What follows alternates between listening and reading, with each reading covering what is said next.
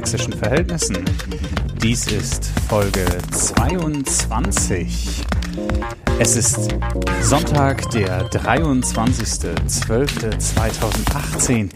Morgen, Kinder, wird's was geben. Morgen werden. Und so weiter. Liebe Leute, morgen ist Weihnachten.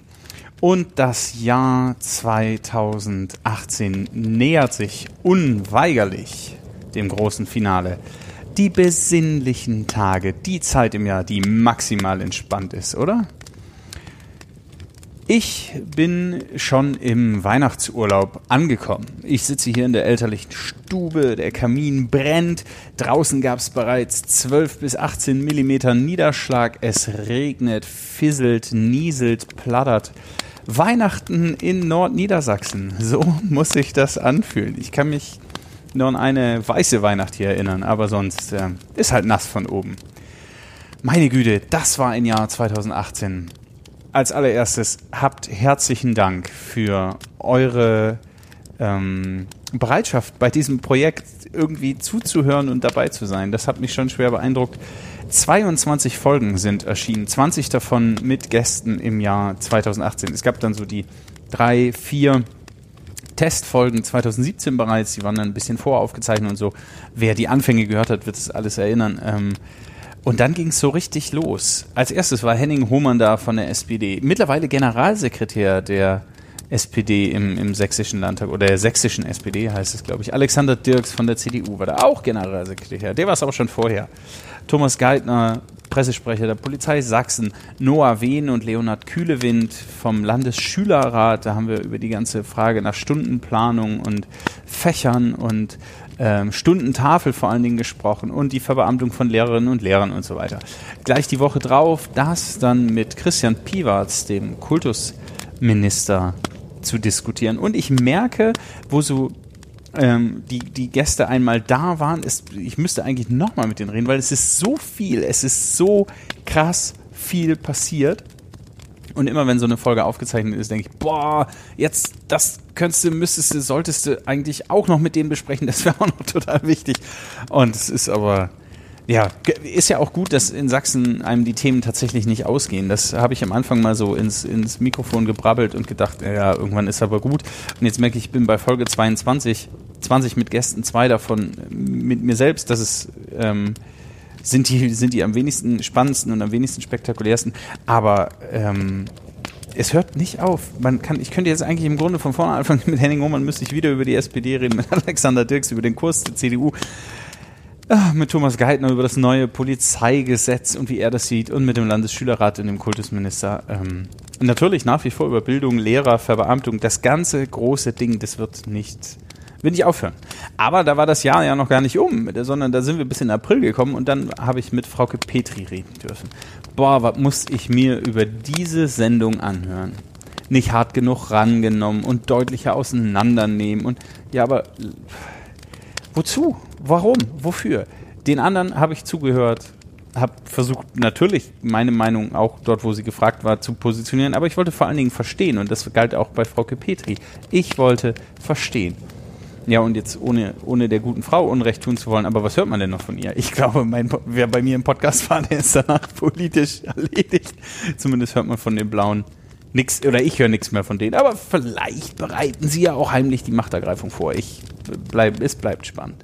Dann waren Tobias Bilz und Thomas Wolf von diesachsen.de da. Also Tobias Bilz, mein ehemaliger Chef und Thomas Wolf, Chefredakteur Häuptling und was auch alles eigentlich von diesachsen.de, dem Nachrichtenportal. Und dann kam Juliane Nagel von den Linken, da war ich in Leipzig-Konnewitz. Und witzigerweise hat sie ein bisschen gezögert mit der Zusage, weil ihre Crowd, ihre Filterblase ihr gesagt, ey, da, da war auch Frau Petri, da musst du dir gut überlegen. Aber auch, ich rede eben und will alle verstehen. Dann habe ich mit Josa Mania Schlegel und Christian Geselmann von den Krautreportern über das Ostbüro und über Journalismus im Osten und über Presse und allen möglichen Kram geredet. Und dann neigte sich das Jahr und hinten raus wurde es nochmal richtig dicht. Dr. Roland Löffler von der Sächsischen Landeszentrale für politische Bildung, der in Anführungszeichen neue Direktor, ein Jahr im Amt. Wir haben miteinander über politische Bildung in Sachsen geredet, über die Stimmung, über den Sachsenmonitor. Mit Volkmar Zschocke, das war Anknüpfungspunkt, der ist bei den Grünen ähm, ging es weiter über den Sachsen-Monitor, über soziale Arbeit, über Gerechtigkeit. Tobias Burdukat, da begann die Landpartie. Einige von euch erinnern sich vielleicht. Da war ich im Dorf der Jugend in Grimma und wir haben über Sozialarbeiterinnen und PädagogInnen gesprochen und faire Bezahlung und ach, das auch eine mega krasse Folge. Und da habe ich das erste Mal versucht, ein YouTube-Video zu machen und bin grandios gescheitert, weil ich schlicht den Record-Knopf nicht gedrückt habe. Meine Güte. Ah, das würde mich aber echt interessieren. Äh, also, wenn du diesen Podcast bei YouTube guckst, oder, oder guckst du, hörst du Podcast bei YouTube, da lass, schreib mir doch mal eine Nachricht. Äh, Instagram, Facebook, Twitter, E-Mail, äh, es geht alles, ihr erreicht mich. Meinetwegen auch ein Fax, wie gesagt, das geht immer. Aber ähm, also sind Pod, sollten Podcasts bei YouTube sein, das habe ich für mich immer noch nicht, immer noch nicht gut geklärt. Dann kam Annalena Schmidt aus Bautzen und die ist in dieser Stadt krass umstritten. Das ist wirklich beeindruckend. Diese Folge hat mir den ersten äh, Hasskommentar des Podcasts eingebracht, für diesen Podcast eingebracht. Und da habe ich mich das erste Mal damit auseinandersetzen müssen, wie, ja, wie, wie macht man das eigentlich? Muss man solche Dinger löschen? Muss man die melden? Wenn das strafrechtlich relevant ist, ja, wer weiß denn, ob das hm, ja, wenn es menschenverachtend oder beleidigend oder so ist, dann könnte man ja überlegen, ob man das zur Anzeige bringt.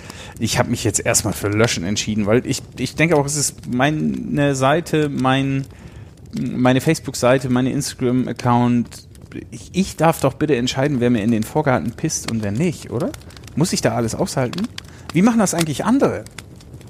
Wie, wie macht ihr das, äh, wenn du institutionelle Seiten bei, bei, bei für irgendwo betreust, Facebook, Instagram, Knuddels oder, oder MeinVZ, ähm, lässt du da jeden auf die Pinnwand schreiben? Also schreib mir mal deine Erfahrung, das würde mich total interessieren. Auch dort, nicht nur YouTube, sondern auch das. Dann Professor Dr. Anja Besand, politische Bildung das war ein krasses Gespräch. Das hat, also fast alle Gespräche haben Spaß gemacht, das muss ich mal sagen. Aber das, das Gespräch hat richtig, richtig gefetzt. Und ich denke, ich, wir müssen noch mal eine zweite Folge machen. Wir haben ganz viele Themen haben wir überhaupt nicht besprochen, weil die Stunde um war und ich denke, da müssen wir noch mal ran. Also ähm, auch hier, die möchte ich gerne um eine zweite Folge im nächsten Jahr bitten. Und dann gab es so ein Ost-West-Mashup, wobei das auch nur, nur zum Teil stimmt, weil ich ja auch ich bin ja kein gebürtiger Sachse. Ich bin zugezogen. Jetzt mittlerweile lang genug da und ich glaube auch mehrheitlich integriert, bis auf das Sprachding, aber das muss vielleicht, also weiß ich nicht, ob das zur Integration gehört, dass man plötzlich auch Dialekt spricht. Ähm, ich bin, was das angeht, eher dialektisch indifferent. Also wenn ich mit Norddeutschen rede, dann ist das eher Norddeutsch und wenn ich mit Sachsen rede, dann wird das, wird das so ein Dings dazwischen.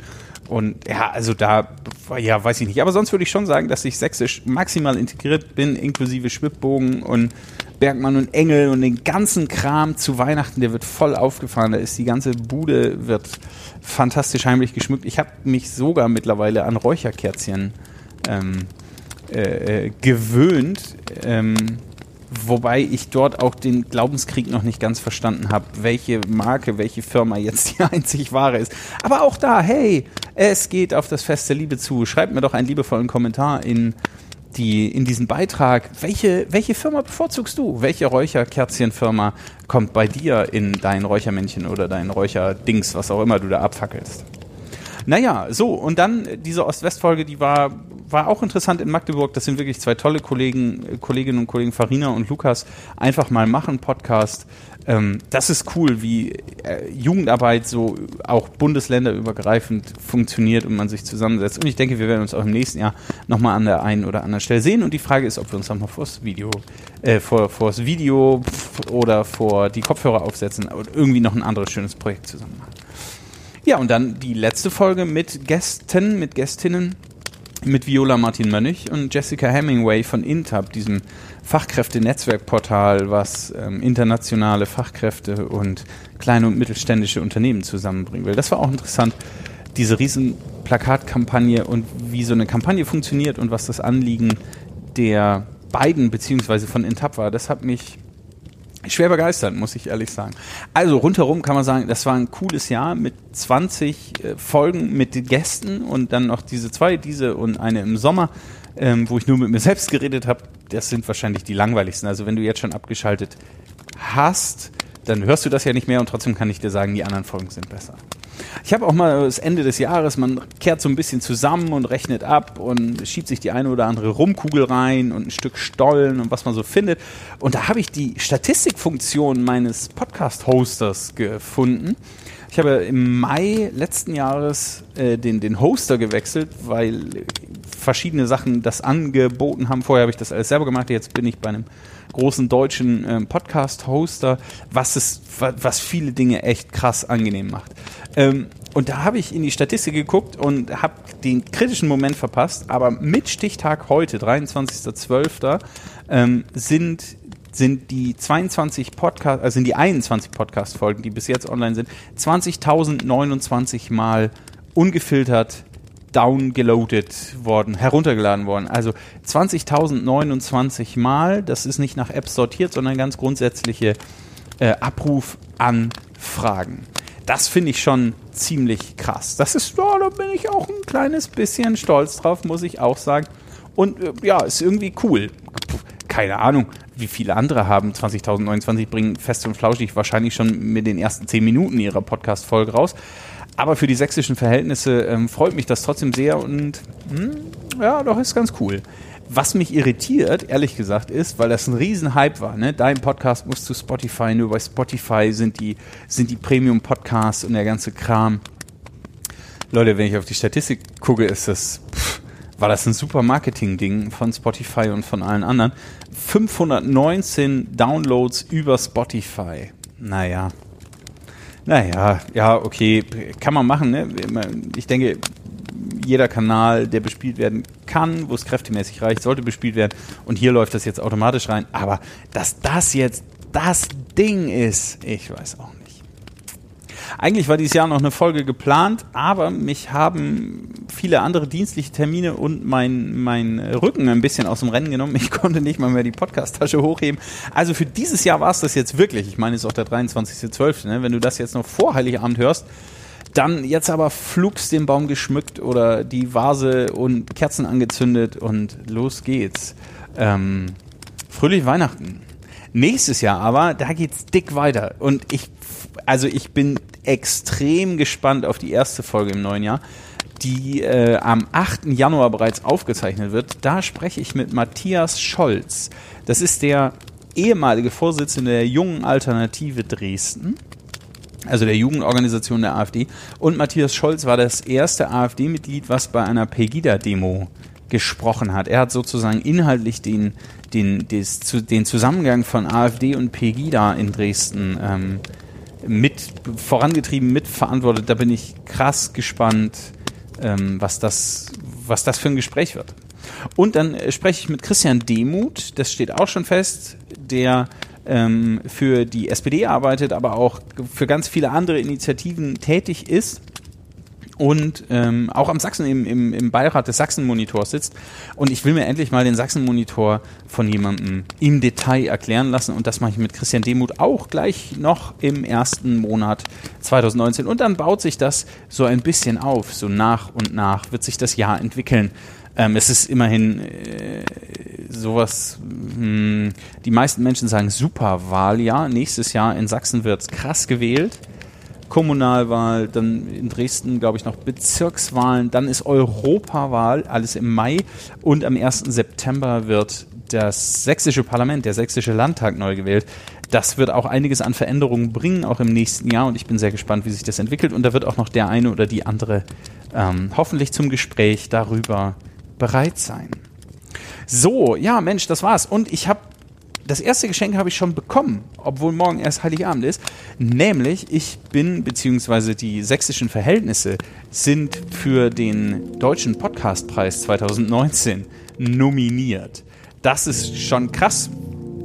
Auf der einen Seite, auf der anderen Seite, wenn ich sehe, wie viele Podcasts da nominiert sind, okay. Eins vorneweg, ich habe das nicht selber gemacht. Ich habe mich, beziehungsweise dieses Podcast-Projekt nicht selbst beim Deutschen Podcastpreis beworben, sondern das haben, hat irgendjemand für mich gemacht und ich bin ähm, schwer beeindruckt. Erstens für die Nominierung, zweitens für die Kategorie, in der ich gelandet bin. Die sächsischen Verhältnisse sind dort in der Kategorie nicht Bildung, sondern Unterhaltung. Und eine ganz kleine, ganz gemeine Stimme in meinem Kopf freut sich fast diebisch darüber, dass andere Menschen die Verhältnisse in Sachsen unterhaltsam finden. Sächsische Verhältnisse für den Deutschen Podcastpreis nominiert, Kategorie Unterhaltung. Ich wünsche mir nicht viel von euch, ne? außer dass ihr hört, dass ihr vielleicht kommentiert, dass ihr, wenn es euch gefällt, den Podcast weiterempfehlt und, und klickt doch mal in die Show Notes bis zum 15.02.2019 könnt ihr für die sächsischen Verhältnisse und für andere coole Podcasts, die auch nominiert sind, ähm, Wortkollektiv zum Beispiel oder Offenbart Podcast oder ah, Haufen, guckt da mal rein, äh, könnt ihr abstimmen, wer den deutschen Podcastpreis in verschiedenen Kategorien bekommen soll. Wie gesagt, Kategorie Unterhaltung, die sächsischen Verhältnisse sind nominiert. Ich würde mich freuen. Tja, und so geht das Jahr zu Ende. Herzlichen Dank für die treue Hörerschaft. Ähm, herzlichen Dank, dass ihr das Projekt möglich macht. Es hätte ja auch sein können, es interessiert keine Sau und ich hätte hier einfach nur Zeit und andere Ressourcen vergeudet. Aber nein, es scheint Menschen zu interessieren. Herzlichen Dank. Dann nehme ich das zum Anlass, gerne weiterzumachen. Ich wünsche euch einen äh, fröhlichen Heiligabend, fröhliche Weihnachten, gesegnete Weihnachten, einen guten Jahreswechsel. Und wenn du alleine bist, guck doch mal, Hashtag niemand bleibt allein. Es gibt andere Menschen, die gerne mit dir Weihnachten feiern wollen. Frohes Fest, macht's gut, tschüss.